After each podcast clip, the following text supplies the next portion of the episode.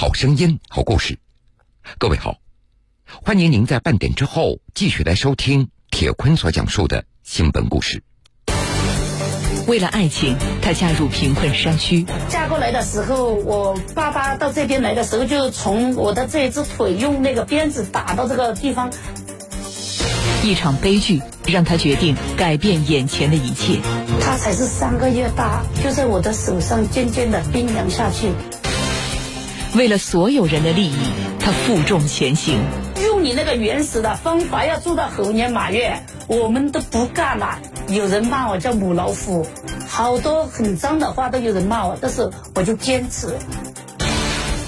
当代女愚公邓迎香的励志传奇，铁坤马上讲述。这辈子我永远忘不了那根蜡烛。祝你生日快乐，祝你生日快乐。你看蜡烛点燃了，把山洞打通了，电就通了。电通了，村里面就变化了。刚开始是丛林，什么都没有，到现在变化，一万四千多元的人均收入。贵州省黔南州罗店县麻怀村是云南高原大山深处的一个小山村，由于地处岩石深山，自然条件恶劣，历史上这里就是一个发展滞后、交通闭塞的贫困山区。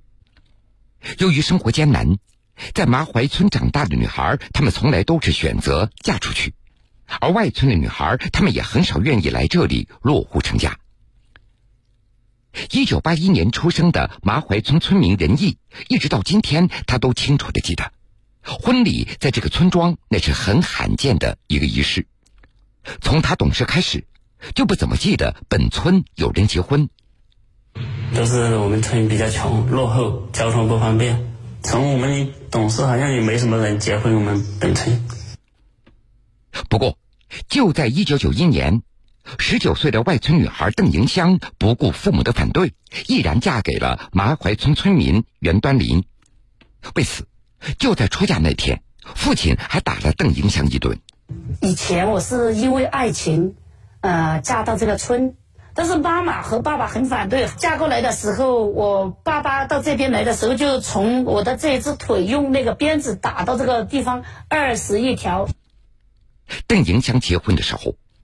他的身上还有父亲用鞭子抽打他所留下来的疤痕。这场婚礼在当时是轰动一时，所有见证这场婚礼的村民都没有想到，正是这场不同寻常的婚姻，会成为二十年后改变整个村庄命运的一个起点。邓迎香，一九七二年出生在贵州省黔南州罗店县莫阳镇高峰村。因为家庭条件不好，在读完小学一年级以后，他就辍学了。直到现在，邓迎香依然对童年时代的这段经历耿耿于怀。一年级只能是啊喔哦，那个字母都很少，但是我觉得没有文化很可怕。嫁入麻怀村以后的邓迎香，开始利用所有的业余时间学习课本上的知识。那个时候，他并不清楚学习可以为生活带来多大的改变，他只是不甘心一辈子做目不识丁的文盲。太阳，王屋二三，方七百里，高万仞，本在冀州之南，河阳之北。传说，我这一辈子，我输在文化，我不要输在精神，也不要输在信仰，不要输在志气。其实，婚后不久的邓迎香迎来第一个孩子的出生。打那以后，她也逐渐理解父母当初反对自己嫁入麻怀村的良苦用心了。我娘家那个村是吃的是大米，这个村吃的是玉米。我娘家那边那个太阳出来，就看见了。这个村太阳出来要中午十二点钟才能看到太阳。因为山高了，他就把它遮住了。高大险峻的深山遮挡的不仅仅是升起的太阳，还有一切让麻怀村老少村民们脱离困境的希望。有好多光棍都找不到媳妇，村民的孩子上学要十岁才能上到学，五六岁走不动山路，到十岁上学上到二三年级就全部辍学了，所以这个村是从来没有一个大学生。上世纪九十年代，随着改革开放的不断深入，中国西南部的广大山区逐步实现了开山修路、万家通电的景象。而贫穷的麻怀村却因为山陡路险以及老偏远的地缘条件，被远远的隔绝在了现代生活之外。这个村就是没有电，就是要安电，电杆抬不进来。那个时候，村民们连最基本的出行那都是困难重重，更何况通电工程所必须的电线杆和电线根本无法运送到村子里。由于没有通电。长年以来，这里的村民在晚上一直在用蜡烛在照明。村民袁红沙就经历过这样的晚上。但是对我们是奢侈品，因为那时候晚上的话，又是在村里面很黑，然后是个木房子，还是那么一点的时候都还要用。这每当深夜，想着高山之外别的村庄万家灯火的情景，邓迎香她总是百感交集。而不久以后。邓迎香就因为这一座将他们与幸福长久隔绝的大山而发生了一场家庭惨剧。九三年的呃七月份那天晚上，呃很黑，孩子发高烧不退，我就跟我的那个爱人用这个背带背这个小孩，打着火把往医院跑，都还没有到两分钟的时候，我们就感觉他就没气了。他才是三个月大，就在我的手上就渐渐的冰凉下去。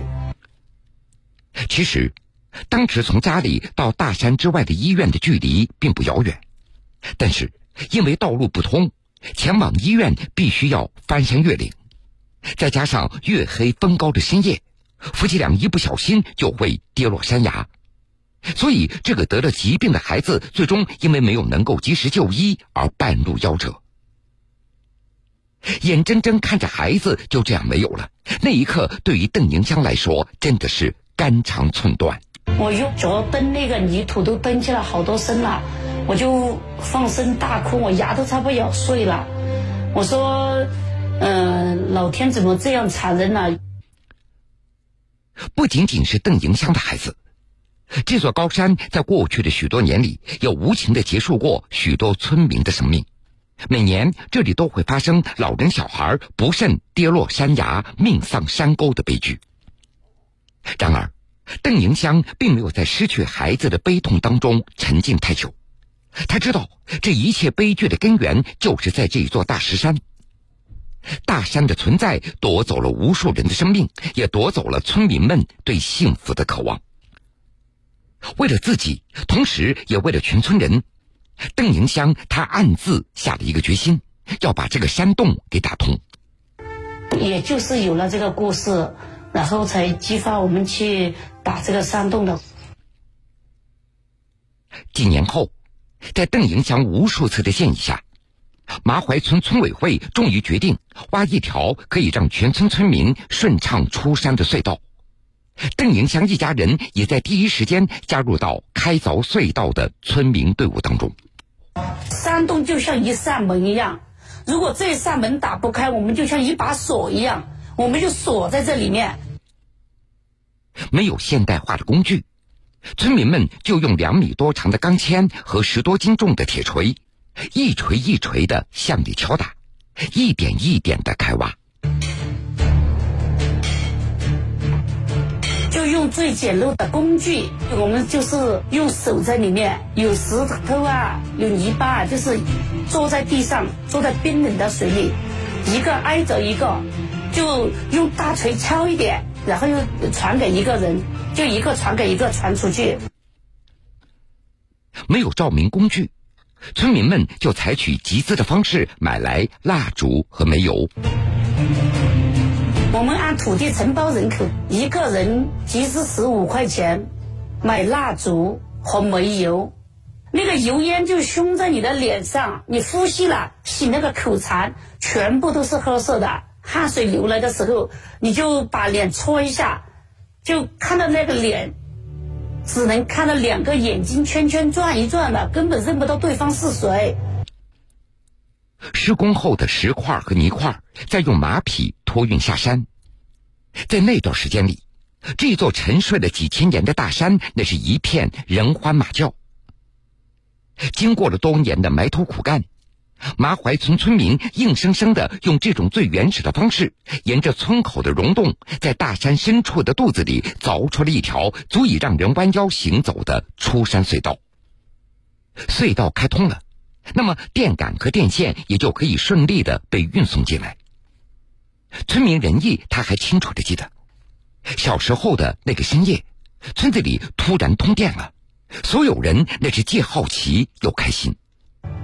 九七年的时候，有一天在写着写着作业，突然那个灯就亮，电灯就亮。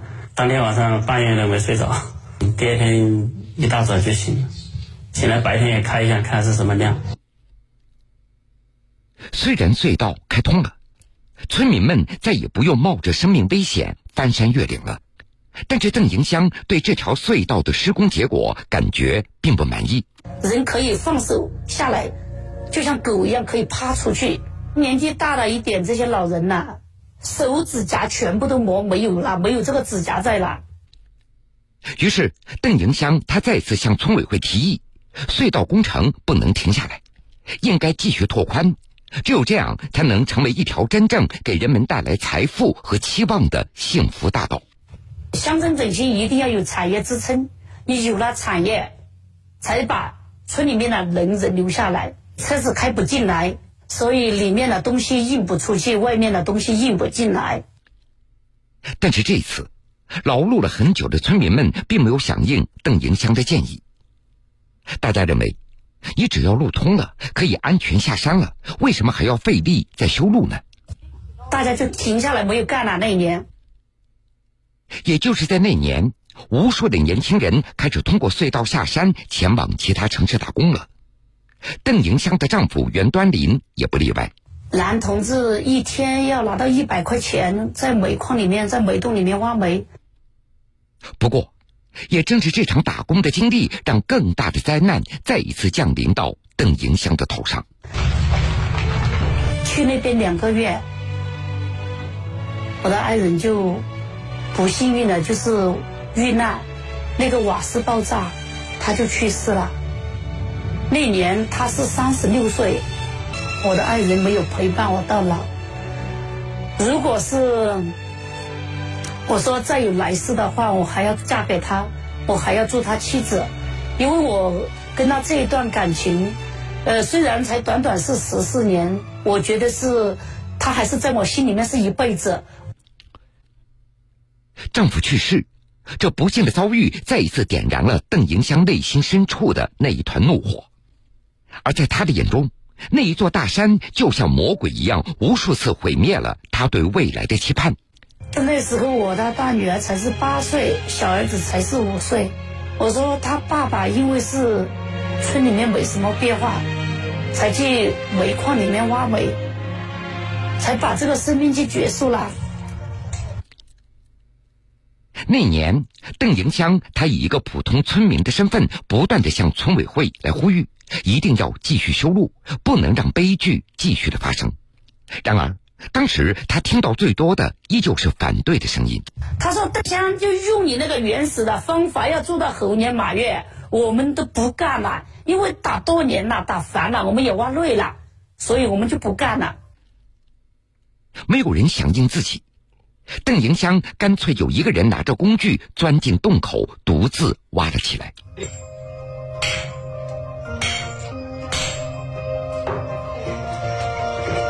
我说用嘴啃都要啃穿它，这个就是我的决心，是我的信心。虽然有信心，但是邓迎香他也明白，这么大的工程，仅仅靠着自己的力量，一辈子都难以完成。于是，他先是说服了村委会，向县环保局申请开凿隧道的资金。好在环保局很快就给了他们一份批复。环保那边给三万，环保局给了三万元。有了政府的支持，愿意参与开挖的村民们也终于变多了。进洞作业的人数从一个变成两个、三个、十几个，甚至是几十个。而邓迎香也没有闲着，他和村委会继续向政府筹措资金来争取支持。民政局给三万，那个住建局给六千，水利局给二十吨水泥，林业局给二十吨水泥，财政局给四十吨水泥，水泥变成钱又买炸药，是这样。大笔资金、原料到位了，但是人手依然不够。邓迎香再次硬着头皮，逐一到每户村民家里来敲门，请他们进洞来修路。不过这个过程太艰难了。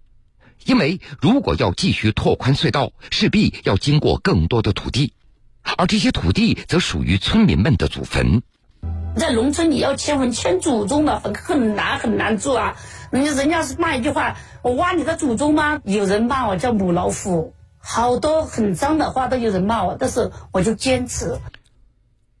为了取得理解，邓迎香她决定先从自己婆家的坟地而开始。动员我的哥哥和我的弟弟，我们把我们自己的老人的坟祖坟迁了吧。我说我先欠我的爱人了，然后我把这些欠了，才一个一个的，然后又一家一户的，我才把这个工作做下去。而为了向更多村民做出一个表率，邓迎香在前往各政府部门筹措资金，不能参与修路的时候，他就说服了十三岁的女儿袁红梅代替自己去挖洞。因为是整个寒假回来都干活，手又又比较小那种，紧紧巴巴的，一揍了之后，就像那种八十岁老老人的那种手。到家里面，他放手在水里面就很痛，他就哭了。妈妈，我到底是不是你的亲生女儿？不过，也正是因为邓迎香的这些举动，那些曾经说什么都不肯进山的村民也终于被打动了。他们拿起工具，参与到浩浩荡荡的工程队。为了爱情，她嫁入贫困山区。嫁过来的时候，我爸爸到这边来的时候，就从我的这一只腿用那个鞭子打到这个地方。一场悲剧让她决定改变眼前的一切。他才是三个月大，就在我的手上渐渐的冰凉下去。为了所有人的利益，她负重前行。用你那个原始的方法，要做到猴年马月，我们都不干了。有人骂我叫母老虎，好多很脏的话都有人骂我，但是我就坚持。当代女愚公邓迎香的励志传奇，铁坤继续讲述。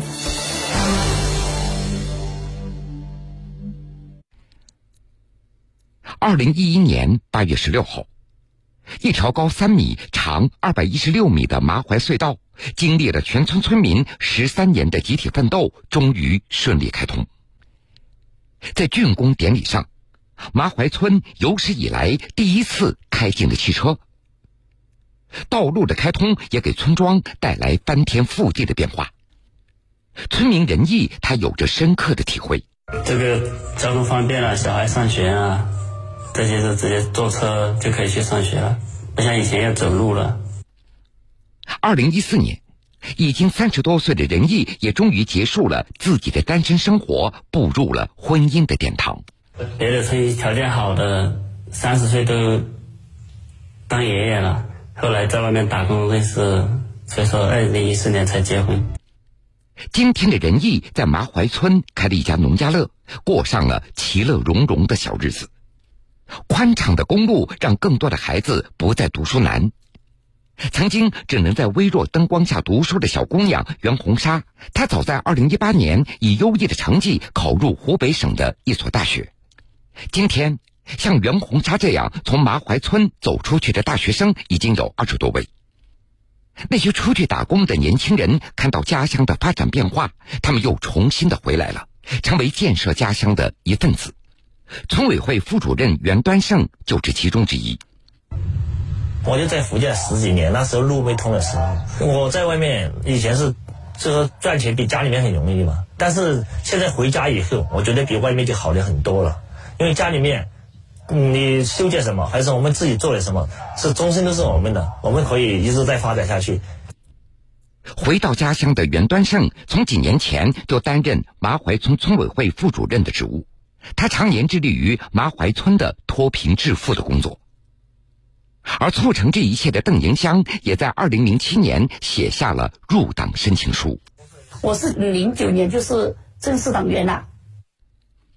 二零一三年，被人称为当代女愚公的邓迎香带领村民打通致富路的事迹，感动了无数人。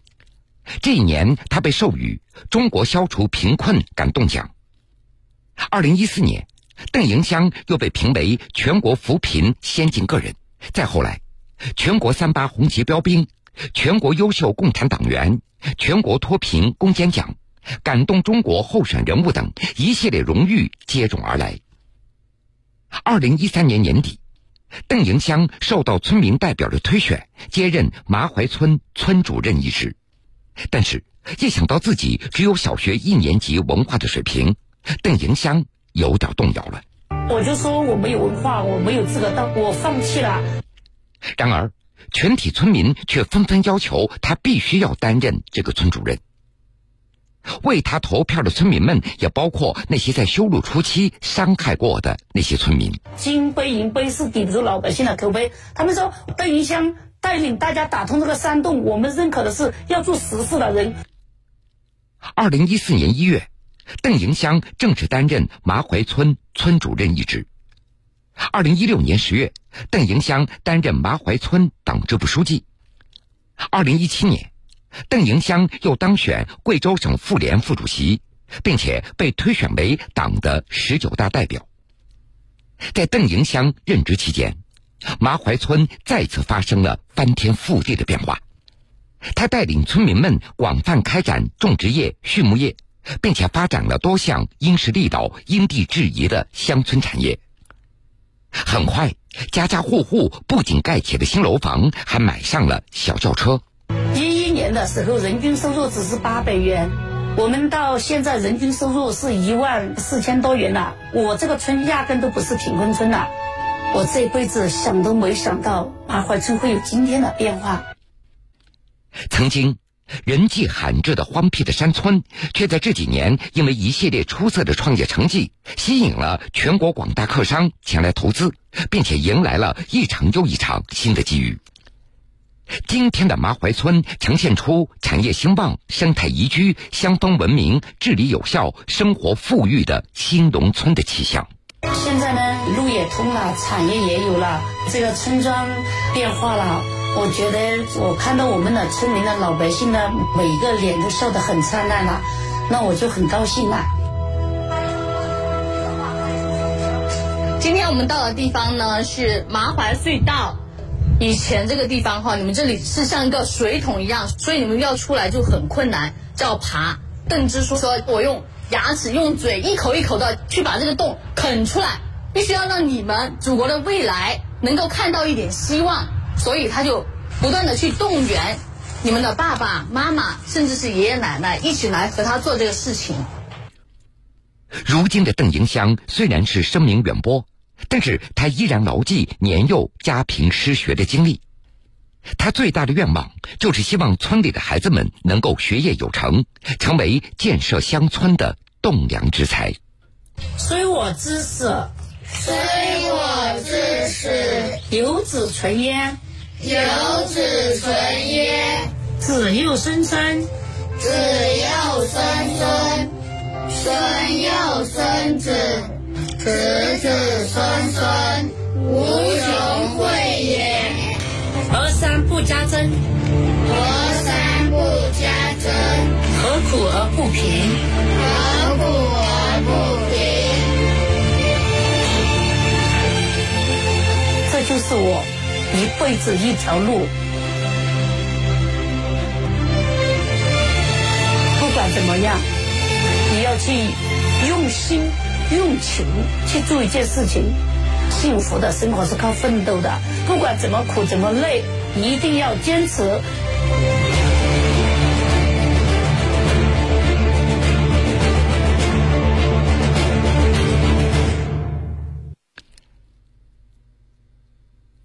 好了，各位，非常感谢您收听了今天全部的新闻故事。